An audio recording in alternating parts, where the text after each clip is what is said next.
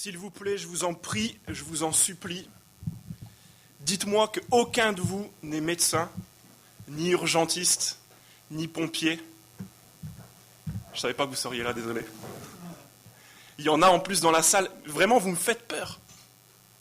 Vous venez d'assister, sans broncher, à trois, quatre cris de détresse de plus en plus intenses sans que ça inquiète personne. C'est impressionnant. Même les urgentistes dans la salle, ils pensent qu'ils sont en vacances ou en week-end, je ne sais pas. Personne n'a bougé, personne ne s'est levé.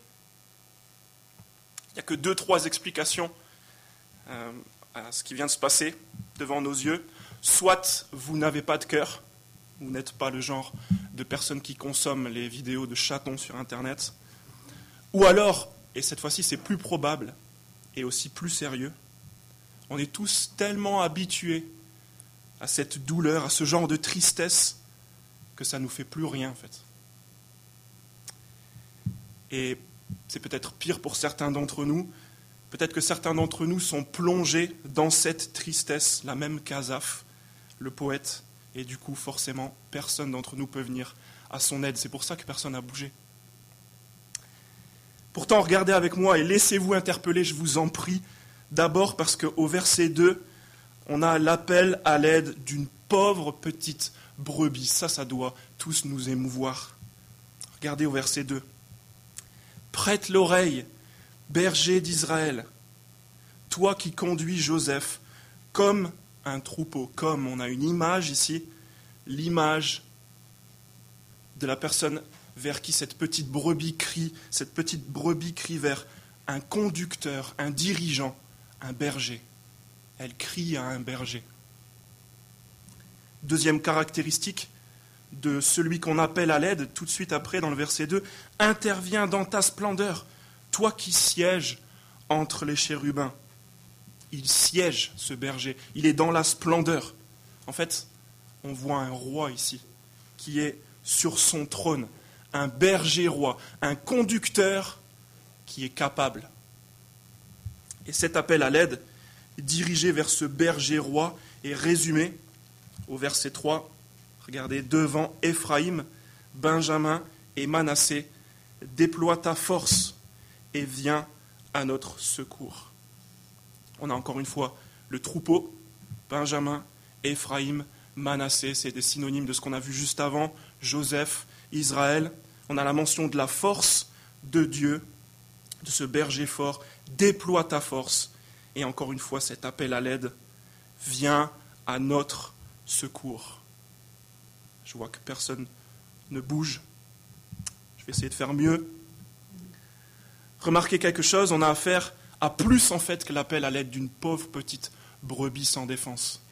On va mettre le paquet. C'est tout un troupeau qui est en train de crier à l'aide à travers de la bouche d'Azaph, le poète. Viens à notre secours. On avait cette image aussi du troupeau au verset 2 et la première personne du pluriel au verset 4. Relève-nous et nous serons sauvés. C'est un appel à l'aide communautaire, un appel à l'aide général de ceux qu'on va appeler ce matin les infidèles à cause du verset 19, mais on verra ça tout à l'heure. En fait, on va voir précisément qui sont ces gens, qui est ce troupeau, qui sont ces brebis qui appellent à l'aide dès le prochain couplet.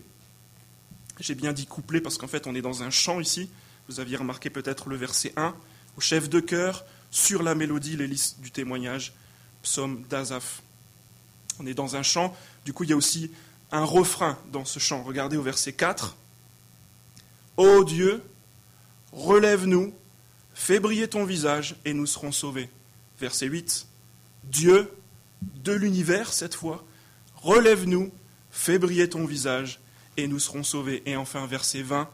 Éternel, Dieu de l'univers, relève-nous, fais briller ton visage et nous serons sauvés. Vous avez certainement pas loupé qu'il y a une amplification aussi.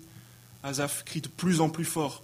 Dieu, Dieu de l'univers, éternel, Dieu de l'univers. Je vous propose simplement qu'on suit cette progression, cette amplification, et on va découvrir maintenant qu'on a commencé le constat de l'appel général à l'aide dirigé vers ce berger roi dans les quatre premiers versets. Si vous n'êtes pas ému parce que ce qu'on vient de décrire, ce que Azaf est en train de décrire, peut-être vous allez être concerné parce que dans les quatre versets qui suivent, on va découvrir l'identité de ceux qui sont en détresse. On va voir précisément leurs signaux de détresse, les raisons qui les poussent à appeler Dieu à l'aide, à appeler un berger fort, un conducteur capable à l'aide dans les quatre prochains versets. En fait, ça va certainement, très certainement vous concerner, tous nous concerner, parce qu'on va voir que ce chant parle de nous-mêmes. Il met des mots sur notre propre détresse. Dans les versets 9 à 17, on verra l'histoire tragique de ceux qui en sont venus crier à l'aide. Pourquoi est-ce qu'ils en sont arrivés là? Et dans les versets 18 à 20, on garde le meilleur pour la fin. On va voir ce que Dieu réserve aux infidèles.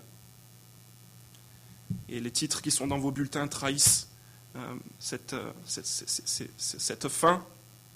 Vous voyez, première partie, l'appel à l'aide générale des infidèles, on est en plein dedans, l'histoire tragique des infidèles dans les versets 9 à 17, et l'issue inespérée pour des infidèles dans les versets 18 à 20. On vient de constater l'appel général des infidèles, et on se pose la question pourquoi est-ce qu'ils ils en sont arrivés là? Pourquoi est-ce qu'ils crient à l'aide? Ces quatre versets, 5 à 8, répondent aussi à la question est-ce que moi-même je ne serais pas en détresse comme eux? Comment est-ce que je pourrais le savoir? Est-ce que moi-même j'aurais besoin de quelqu'un de plus fort que moi? Je n'ai pas l'impression pour l'instant en tout cas. Est-ce que j'aurais besoin d'un conducteur qui puisse prendre soin de moi? Qu'est-ce qui a engendré cet appel à l'aide? Regardez les trois signaux de détresse qui sont dans les versets 5 à 8. Trois signaux qui nous concernent. Le premier, verset 5. Éternel, Dieu de l'univers, jusqu'à quand irriteras-tu contre la prière de ton peuple? On a le constat ici d'une relation qui est brisée. Une personne qui veut parler à une autre, mais ce n'est pas possible. Une personne qui n'a pas envie d'entendre une autre personne. Vous connaissez peut-être ça. On prie à Dieu, on le supplie même, mais il semble absent parce que la communication est rompue. Il y a un silence qui s'est installé et peut-être qui a déjà poussé certains d'entre nous à remettre même l'existence de Dieu en question, puisque Dieu ne répond pas. Est-ce qu'il existe finalement? Ou peut-être sa bonté? Si Dieu dit qu'il est bon, mais il ne me répond pas, il ne change rien. Est-ce que vraiment il, dit, il, est qui il a dit qu'il était? Pourquoi est-ce que nos douleurs ne se terminent pas? Pourquoi est-ce que Dieu ne nous répond pas? Est-ce qu'on pourrait charger Dieu et dire qu'il est responsable, qu'il est coupable de non-assistance à personne en danger? Ce témoignage d'Azaph, en fait, c'est le reflet d'une réalité générale dans laquelle on est tous plongés. On souffre tous de cette relation brisée avec Dieu. Personne ne peut dire ce matin qu'il entend distinctement Dieu, que Dieu est pour lui un ami fidèle sur lequel il peut compter quand il a un problème, et Dieu lui répond tout de suite.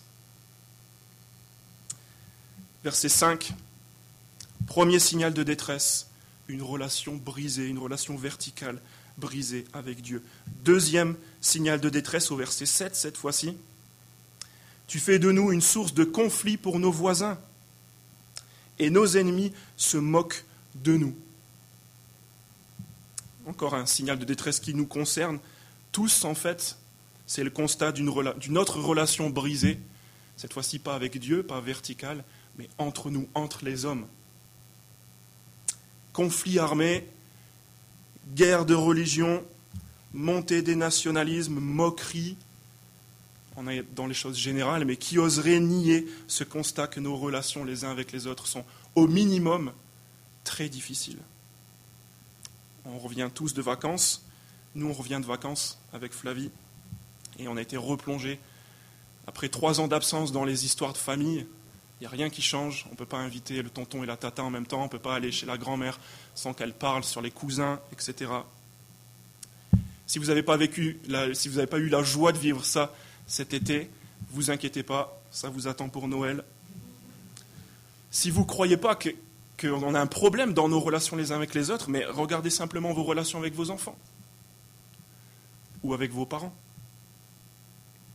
avec votre conjoint, avec vos voisins, vos collègues, avec votre hiérarchie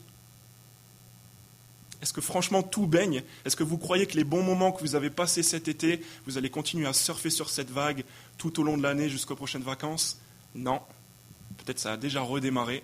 Vous avez vidé la voiture des valises et il y a déjà eu un conflit. La Bible, en fait, fait le même constat que nous. Vous voyez, il y a un problème dans nos relations. Quand on se plaint des relations des hommes entre eux, quand on utilise ce constat pour charger Dieu, peut-être vous dites, si Dieu existe, il ne devrait pas laisser faire ça. Ce qui est en train de se passer, ce n'est pas normal. Qu'est-ce qui est en train de se passer? On est juste en train de démontrer qu'il y a un fossé entre nous et Dieu. En fait, on est bloqué dans ces relations qui sont brisées. On ne peut rien faire contre ça. Deux signaux de détresse. Troisième signal de détresse, au beau milieu de ce bourbier des relations compliquées, au beau milieu de ce verset 5 et 7, le verset 6. Ceux qui crient à l'aide, on l'a vu, ce sont des hommes et des femmes qui sont pris au piège de relations verticales, d'une relation verticale qui est brisée, verset 5, de relations horizontales qui sont défaillantes, verset 7, et verset 6, regardez, qui sont tristes. Tu les as nourris d'un pain trempé de larmes, tu leur as fait boire des larmes à pleine mesure, une tristesse profonde et qui fait leur quotidien. Parce qu'ils se sont mis à manger et à boire leurs propres larmes, c'est devenu leur habitude en fait. Au point même peut-être où ils ont toujours connu ça, où ils s'y sont accommodés. Ils pensent que cette tristesse, c'est normal. À votre avis, d'où vient votre tristesse? Comment est-ce que votre désir de joie et de paix pourrait être assouvi? Peut-être vous vous dites avec un nouvel achat, ou en vous mentant à vous-même, en disant non, c'est faux, c'est pas vrai, tout va bien, je m'entends très bien avec mamie et mon voisin, c'est pas vrai. En replanifiant des nouvelles vacances, c'était tellement bien.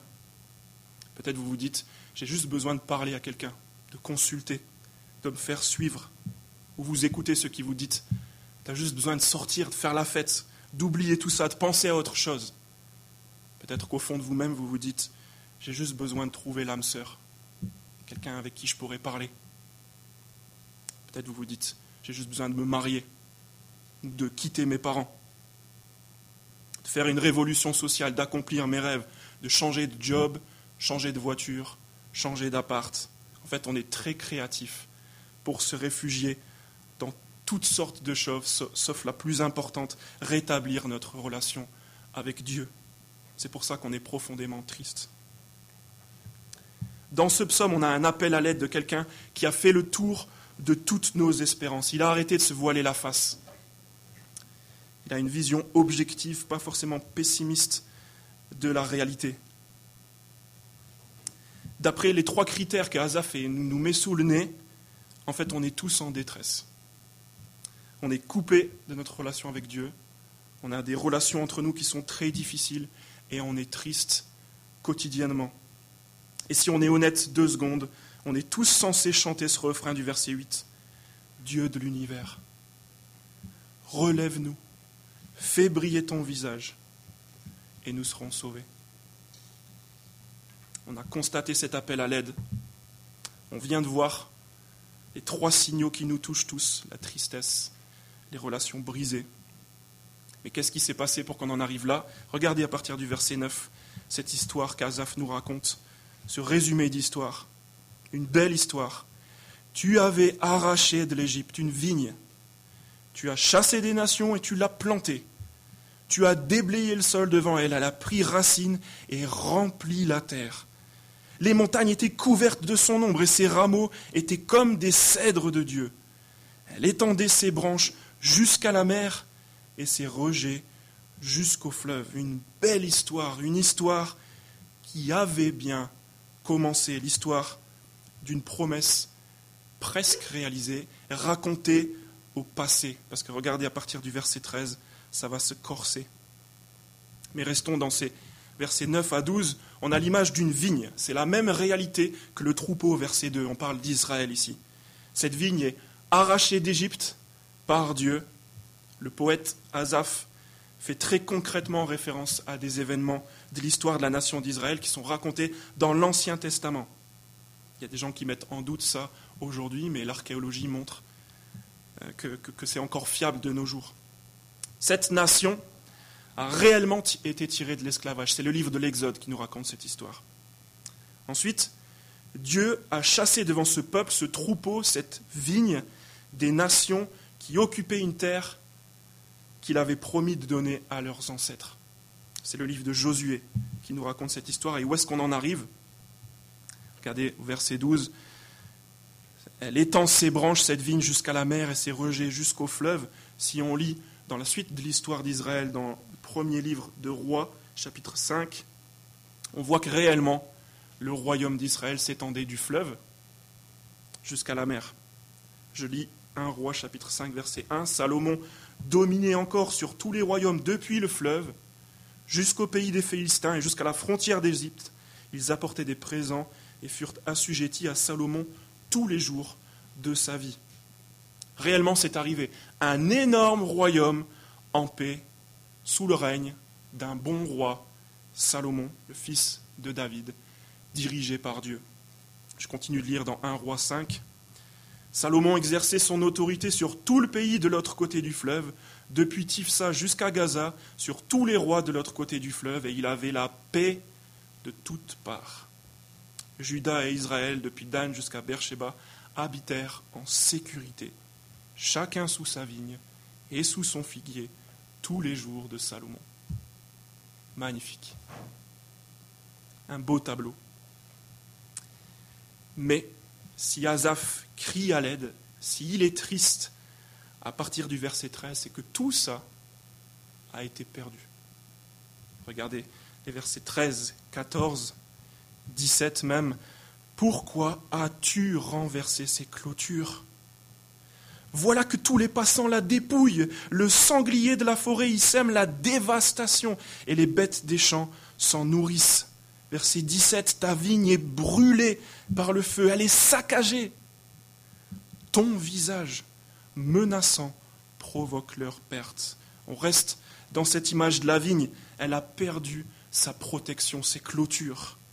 Le royaume de Salomon est dépouillé, dévasté, dévoré par ses prédateurs, brûlé, saccagé. Et on a connaissance de plusieurs invasions successives qui ont laissé toutes les villes de, ce royaume de Juda détruites aux époques indiquées par la Bible. Pour les passionnés, on a même retrouvé des tablettes de Babylone qui mentionnent les, rations d'huile, de sésame, d'avoine qui étaient attribuées aux captifs. Mais regardez, au sommet de cette montagne de malheur, qu'est-ce qui se passe? Verset 17, la deuxième partie du verset 17. Ton visage est brûlé, pardon, ton visage menaçant provoque leur perte. La vigne est en train de subir la colère de Dieu lui-même, du, vigneron qui l'a arraché et planté. Sommet de cette montagne de malheur, verset 13, Azaf demande Pourquoi? Mais en réalité, il le sait très bien.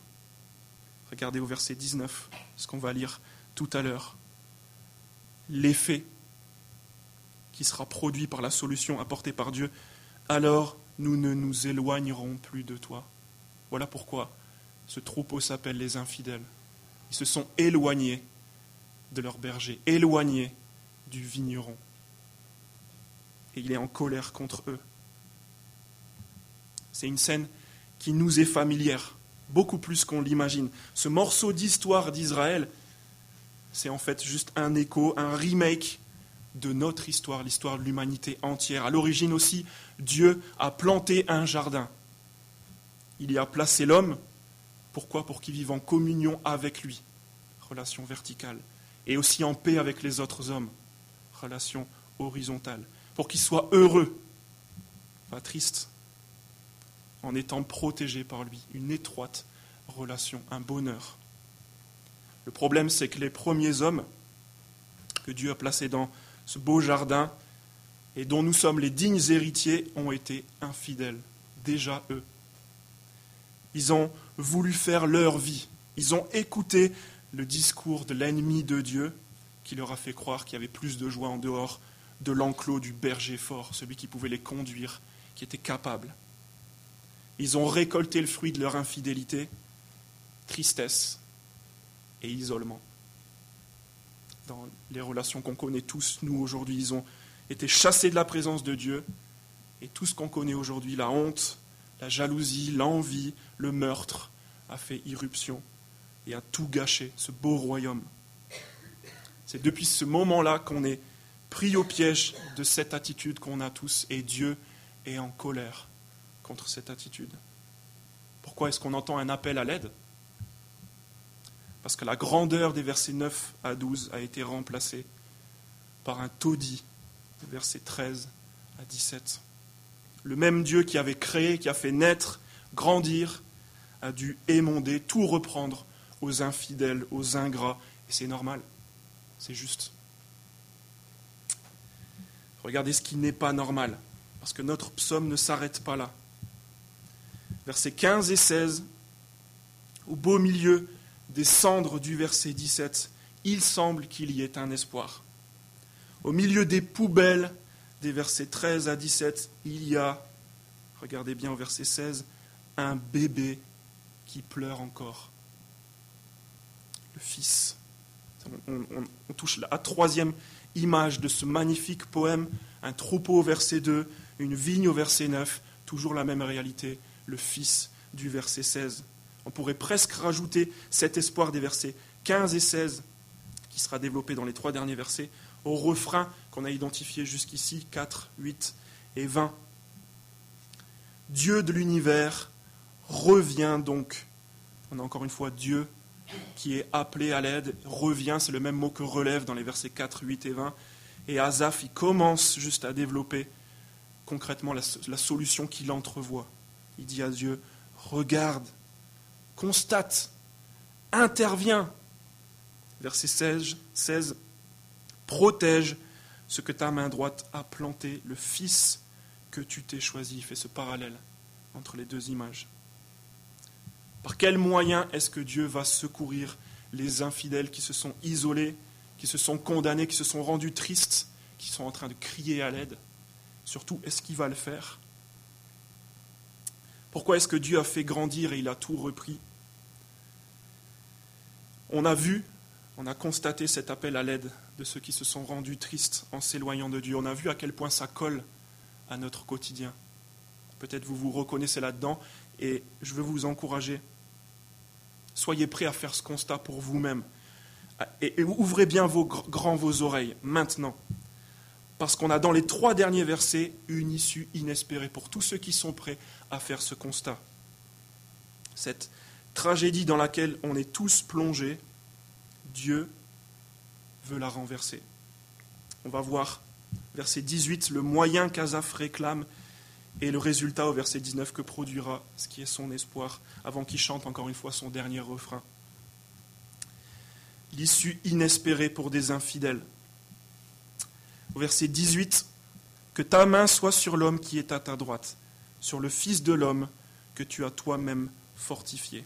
Azaph revient sur l'espoir qu'il avait commencé au verset 16. Il demande à Dieu précisément d'être avec l'homme à sa droite, le Fils qu'on a rencontré dans ce verset 16. Pour lui, la solution vient du fait que Dieu doit intervenir et il doit faire la faveur à son peuple de le sauver. Il n'y a que Dieu intervenir. Il y a une bonne nouvelle pour nous tous ce matin.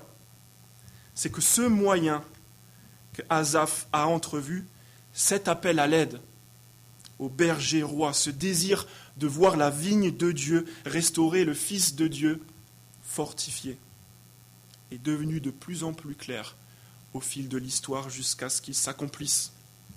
Toutes ces images de berger, de vigne, de fils, un homme a osé se les approprier. Et ceux qui ont suivi cet homme, ils ont très nettement collé tous les espoirs d'Azaph sur son dos parce qu'il leur avait révélé son identité. Regardez comme c'est exceptionnel. Cet homme dont je parle a dit Moi, je suis le vrai cep. Et mon père et le vigneron dans Jean chapitre 15, verset 1. Cet homme, il a endossé le rôle de la vigne dont on a parlé tout à l'heure. Il a dit aussi que le Dieu qui plante la vigne et qui l'émonde, le vigneron, c'est son propre Père. Il a encore dit, moi, je suis le bon berger. Le bon berger donne sa vie pour ses brebis, dans Jean chapitre 10 au verset 11. Il a endossé le rôle non seulement de la vigne, mais aussi du conducteur dont on a parlé tout à l'heure. Il a aussi dit dans le même chapitre, Je suis le Fils de Dieu. Il a révélé son identité, c'est ce qu'on lui a reproché. Cet homme a agi comme le représentant des infidèles qu'on est tous, alors qu'il était le seul fidèle. Il a vécu comme on aurait tous dû vivre, comme dans Jean 15, il a été lui-même cette vigne il a subi la peine qu'on méritait tous, Jean 10, le berger qui donne sa vie pour ses propres brebis. C'est pas terminé. Est-ce que vous savez quel était son surnom préféré? Toujours dans l'évangile de Jean. Chapitre 1, chapitre 3, chapitre 5, chapitre 6, 8, 9, 11, 12, 13. C'est constamment répété. Le Fils de l'homme. Le Fils de l'homme. Regardez avec moi dans Jean 13, verset 31, juste pour jeter un coup d'œil. Jean 13, verset 31, page 699. On va voir son surnom. On va surtout voir ce que cet homme a fait. Jean 13, 31.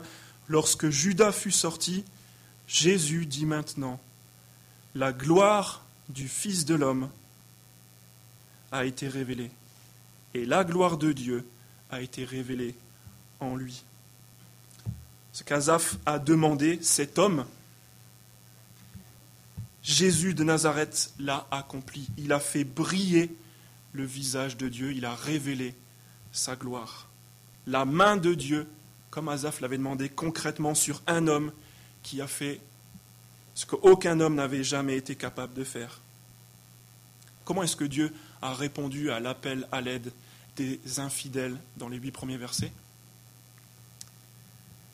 Comment est-ce que Dieu a eu, quel moyen Dieu a utilisé pour renverser la tendance de l'histoire tragique des infidèles dans les versets 9 à 17 Je vous l'annonce ce matin, il a envoyé son Fils pour remplacer ces infidèles, pour rétablir la relation qui était brisée avec lui, pour exploser aussi leur tristesse dans laquelle leur péché les avait tous plongés. Souvenez-vous du visage menaçant de la colère de Dieu dans le verset 17. Ben, c'est Jésus qui l'a subi, à notre place, pour qu'on ait tous l'occasion de faire la paix avec Dieu. Cette relation qui était brisée, elle revient. Ce don de la vie du berger pour ses brebis, c'était le moyen que Dieu a utilisé pour réunir les hommes entre eux, pour en faire un seul troupeau, les réunir avec lui et entre eux. Et enfin, leur tristesse la plus profonde a disparu. Maintenant, ils sont libres. Regardez au verset 19, ils revivent. Ce qui doit nous choquer avant de voir le résultat final, c'est que même ce psaume nous parle du salut que Dieu a opéré en Jésus-Christ. Toute la Bible, en fait, nous parle de son œuvre et de lui. Et c'est à ça qu'on doit être attentif. Quand Dieu a créé le monde, quand Dieu a créé Israël, quand Dieu est patient aujourd'hui, continue de nous parler de Jésus-Christ. Le moyen que Azaph a entrevu et que Dieu nous a donné, c'est le Fils de l'homme, Jésus-Christ. Verset 19, regardez le résultat de tout ça alors nous ne nous éloignerons plus de toi. Fais-nous revivre et nous ferons appel à ton nom. L'appel à l'aide générale des infidèles a été entendu. Notre histoire tragique est en train de devenir encore plus belle que ce qu'elle aurait jamais pu être à cause de cette issue inespérée. Dieu a décidé de nous relever de notre infidélité, de nous sauver. Et regardez au verset 19 le résultat. Les infidèles deviennent fidèles. Nous ne nous éloignerons plus de toi. À cause de ce que Jésus a fait pour nous, on peut devenir fidèle parce qu'on est reconnaissant, et parce que Dieu nous donne sa puissance. Dieu nous a attachés à lui avec un lien de reconnaissance. En fait, on n'a plus envie de s'éloigner de lui parce qu'on a compris qu'il est notre roi berger, notre conducteur qui est capable de faire ce que nous, on n'est pas capable de faire. Ce, ce Dieu qui a démontré ses bons soins en nous sauvant de notre infidélité. Alors qu'est-ce que ce psaume change Pour terminer, ce psaume doit nous pousser à appeler Dieu à l'aide pour être sauvés.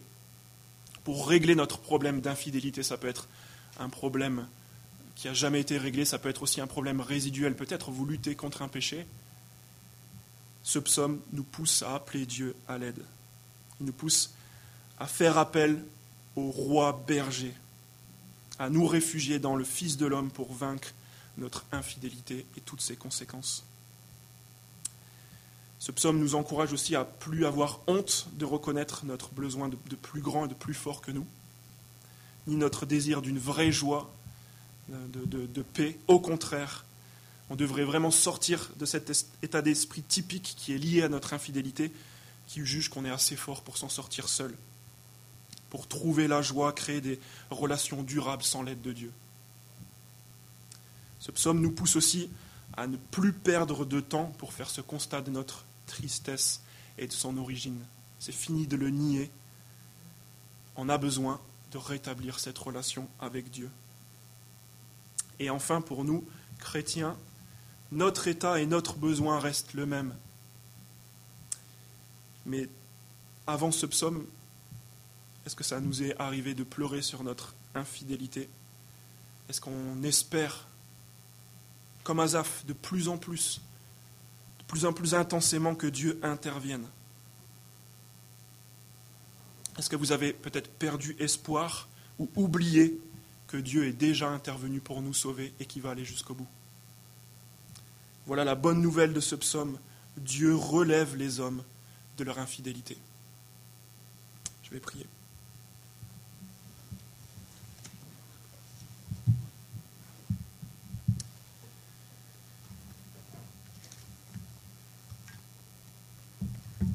éternel, Dieu de l'univers, comme dit Azaph, toi qui sièges dans la splendeur, te demande d'entendre les cris de tous ceux qui te demandent ce matin de nous relever. Sauve-nous, s'il te plaît. Sauve-nous parce qu'on est plongé dans la tristesse que provoque notre infidélité, notre péché. Pardonne-nous notre infidélité en vertu de ta colère qui est retombée sur Jésus à notre place et fais-nous revivre, nous ton troupeau. C'est au nom du Fils de l'homme, ton Fils, qui est à ta droite, qu'on t'adresse cette prière. Amen.